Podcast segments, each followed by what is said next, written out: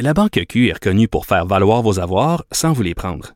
Mais quand vous pensez à votre premier compte bancaire, tu sais, dans le temps à l'école, vous faisiez vos dépôts avec vos scènes dans la petite enveloppe. Hmm, C'était bien beau. Mais avec le temps, à ce compte-là vous a coûté des milliers de dollars en frais, puis vous ne faites pas une scène d'intérêt. Avec la Banque Q, vous obtenez des intérêts élevés et aucun frais sur vos services bancaires courants. Autrement dit, ça fait pas mal plus de scènes dans votre enveloppe, ça. Banque Q. Faites valoir vos avoirs. Visitez banqueq.ca pour en savoir plus. Le, le commentaire de Félix Séguin, un journaliste d'enquête pas comme les autres. Très heureux du retour de Félix Séguin avec sa chronique Crime et Société. Il m'a abandonné, abandonné pendant deux semaines. Bonjour Félix. Bonjour Jean-François, je suis content de te retrouver aussi. Et puis, euh, écoute, je, je, je, je reviens vers toi en courant. Ben oui, hein? Je suis heureux de reprendre le collier. Ben écoute, t'as eu, t'as eu des, des vacances et t'as travaillé aussi dans l'émission de Pierre Nantel le matin, là. Fait que je comprends ça, mais je suis content. J'aime bien notre segment ensemble. T'es, t'es vraiment excellent pour couvrir euh, cette facette de la société. Et on va commencer avec les taux qui se resserrent autour du courtier Mathieu Jonca, qui, euh, bon, euh, ça a un lien avec les, le vol de données chez Desjardins. Lui a pas volé des, des données, mais il les a achetées. C'est ce que je comprends. Oui, c'est ce que euh, c'est ce que son, son association euh, professionnelle croit, en tout cas. Puis c'est ce que la Sûreté du Québec croit. Tu t'en rappelles, il y a un tout petit peu plus d'un an, il y avait une annonce qui, euh, qui glaçait le sang de plusieurs personnes, qui en inquiétait d'autres. Euh, 4,2 millions de Québécois s'étaient vus dérober leurs données personnelles, les profils qu'ils avaient chez Desjardins, cette institution financière. Et euh, plus les mois ont passé, plus on a mis, on a dessiné les contours de cette affaire-là. Et là, on a su que l'homme qui a volé les données chez Desjardins était un employé, Sébastien Boulanger d'Orval, qui, lui, les aurait revendus à une autre personne qui, elle, les aurait distribués et également revendus à la pièce à un autre groupe euh, de conseillers financiers, notamment de la région de Québec, et la personne que l'OA CIQ, donc euh, l'organisme, le syndic du comité de discipline euh, des courtiers. En fait, là, quoi que Mathieu Jonca, un gars que j'avais rencontré d'ailleurs euh, dans un reportage sur cette affaire-là, ben, a acheté une partie de ces données-là, puis ce que l'OACQ est en train de faire avec lui, c'est qu'elle a porté plainte contre lui. D'abord pour avoir fait l'acquisition des données. Euh, et aussi pour s'être classé en conflit d'intérêts, parce que tu comprends que M. Jonca, lui, euh, des fois, il prêtait de l'argent à des gens, mais il était euh, aussi le courtier en, en, hypothèque ou en prêt, mais la personne qui prêtait, c'était lui aussi. Donc, il était à la fois l'emprunteur et le prêteur. Il y avait un double chapeau, là. Il y avait un double chapeau, d'une part, puis d'autre part, je veux juste décrire un peu la personnalité de M. Jonca comme on la connaît, puisque nous l'avions rencontré dans le cadre d'un reportage euh, pour l'émission JE avec mon collègue Denis Thériault, et euh, il était tout près de sa maison luxueuse à Lac-Beauport, et nous le cherchions. Et nous lui avions demandé à cette époque-là, pouvez-vous nous indiquer si M. Mathieu Jonca est chez lui? Et il nous avait dit, avec un petit clin d'œil, en pleine caméra, oui, il doit être chez lui. Alors, c'était lui, Mathieu Jonca, qui nous parlait. Alors, il, il, se moquait en fait un peu euh, de nous. Il avait un air moqueur, un air narquois. narquois. Et puis, euh, euh, je veux juste te dire aussi, pour continuer à dessiner sa personnalité, justement, ce que l'OACIQ a retenu également, c'est que euh, plusieurs emprunteurs qui les ont contactés, qui ont contacté mon collègue euh, Hugo Jonca au bureau d'enquête aussi, c'est lui qui signe cet article aujourd'hui, affirme que M. Jonca prêtait à des taux d'intérêt de 30 aïe, 30 là, tu le sais comme moi, c'est plus qu'une carte de crédit. Là. Mhm. Il y a notamment l'histoire de ce euh, de cet homme-là qui, qui est pris à la gorge, en fait, et, euh, et à ce moment-là, ben, il ne peut plus rembourser ses, ses, dettes. Alors, il va faire affaire avec euh, M. Jonca euh, et il va lui proposer une solution qui lui paraît correcte. C'est un homme de belle chasse et tout ça. Et chez le notaire, il se rend compte que il charge 30% d'intérêt et il se rend compte que le chèque de 18 895 dollars qui lui est fait pour rembourser sa dette va lui coûter 26 000 à rembourser. T'imagines?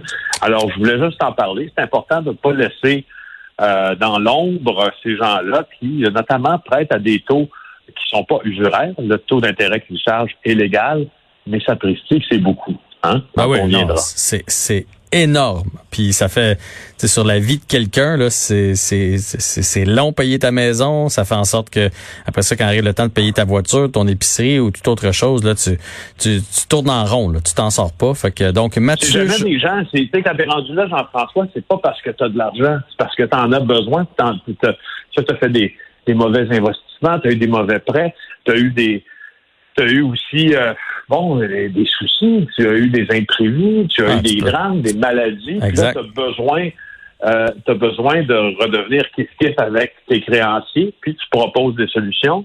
Puis pour ça, ben, tu te tournes vers des gens si t'as pas un bon crédit, qui vont te financer pour ça. Puis c'est là où, où ce type de personnage arrive. Alors, euh, c'est Oui. ça. qui, qui profitent de- du malheur euh, des autres. Hein? C'est comme ça qu'ils font leur argent. Oui, Donc, on Mathieu. Jonca, dossier à suivre. Euh, parlons maintenant des manifestations anti-masques à Montréal. Euh, toi qui es journaliste, j'imagine que tu as été touché par euh, ce qu'on a vu, là, le reporter Yves Poirier et Karianne Bourassa qui se sont fait assaillir par les manifestants hier. J'étais fâché, euh, surtout. Fâché, euh, interpellé, concerné, euh, et je euh, aussi me fais le devoir de t'en parler, en commençant par la manifestation de Québec, dont voici d'ailleurs un extrait. C'est euh, déroulé hier. On va se prendre en main, on va conscientiser nos prochains et on va également désobéir civilement si ça nous le dit. N'a pas de bon sens de tenir un discours comme ça.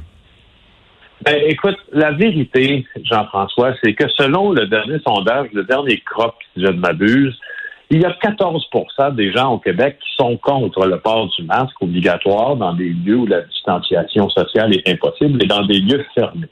Alors, ce n'est pas marginal, 14% affirme même la maison de sondage CROP. Alors, ces gens-là se sont rassemblés, euh, entre autres, et puis ils ont donné, si tu veux, euh, ils ont donné écho à plusieurs discours qui sont conspirationnistes, à plusieurs aussi théories complotistes, et ils en ont également profité pour deux d'entre eux pour euh, faire une accolade tout à fait non sollicitée à ma collègue Karianne Bourassa. Vous avez sûrement vu les images maintenant qui étaient là pour faire son job. Mhm. Elle était en onde et deux costauds qui se reconnaissent maintenant. On en a identifié un, Jean-François Mongrain, de la région de Québec, là, qui sont venus, qui l'ont pris par la taille. C'est pour ça que je, je ben, enfin, je, je crois qu'on ne doit pas hésiter à, à utiliser l'expression pelotée. Elle a été pelotée par euh, par ces deux euh, ces deux individus-là. Et écoute, elle a, elle a réagi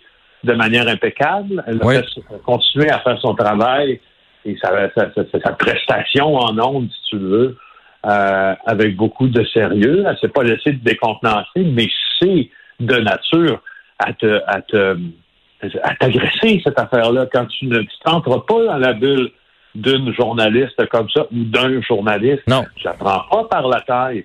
Tu la touches pas. tu sais, c'est pas. Et aujourd'hui, le Jean-François Mongrain en question, l'un des deux, euh, l'une des deux personnes. Est-ce qu'il s'excuse ou quelque chose comme ça? Est-ce qu'on en sait un peu plus sur lui? un peu. Oui, il est désolé, il est aussi désolé que pour lui aussi, là, ça prend des proportions hors de contrôle. Puis c'est un vrai cauchemar pour nous aussi, ne faut pas l'oublier. Puis il, il- il minimise un peu, pour tout dire, euh, ce qui s'est passé là. Et, et juste ça, le fait qu'il minimise un peu tout ça, ben ça, dit beaucoup peut-être sur sur l'époque. Euh, quand on en parlait sur les réseaux sociaux, euh, il y a quelques heures de ça, je voyais même des gens qui se disaient Ouais, mais peut-être que Karianne euh, s'est fait peloter justement par quelqu'un qu'elle connaissait, ne serait-ce peut-être qu'une grande mise en scène ou tout ça.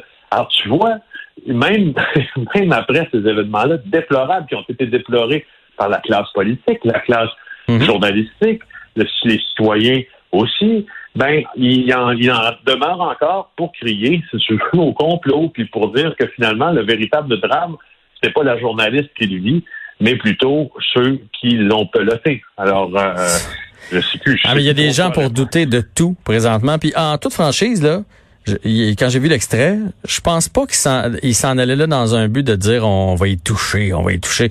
Je pense qu'il voulait montrer on n'est pas à deux mètres de distance puis on a un ma- on n'a pas de masque. Je pense que c'était ça le, but premier, mais ils ont pas réalisé l'impact du geste. Ils ont pas réalisé l'image que ça donnait de voir ces deux colosses l'enlacer contre son gré. Surtout avec toute la vague de dénonciations partout. C'est incroyable le, le timing des deux événements. Oui, puis, puis en même temps, tu sais, euh, réduisons ça à sa plus simple expression.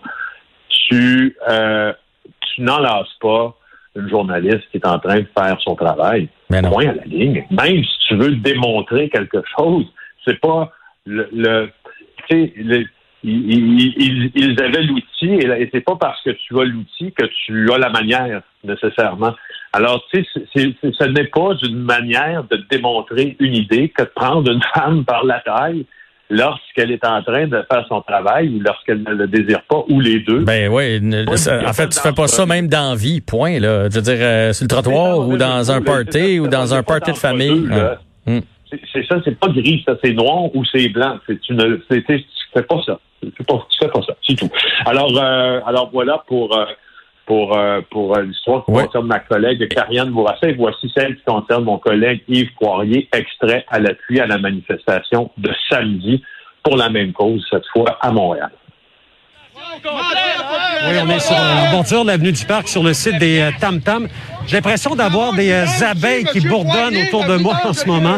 Je dois vous avouer qu'on est victime d'insultes, d'invectives depuis tantôt. Euh, il y a peu de gens qui apprécient la présence de TV No- TVA Nouvelles ou d'autres médias d'information ici. Mais chose certaine, sont quand même quelques centaines à s'être réunis justement. Ah, il s'est même fait lancer euh, une bière, je pense, par la tête ou quelque chose comme ça. Là. C'est Oui, lui aussi oui. a été bon de garder son, son sang-froid.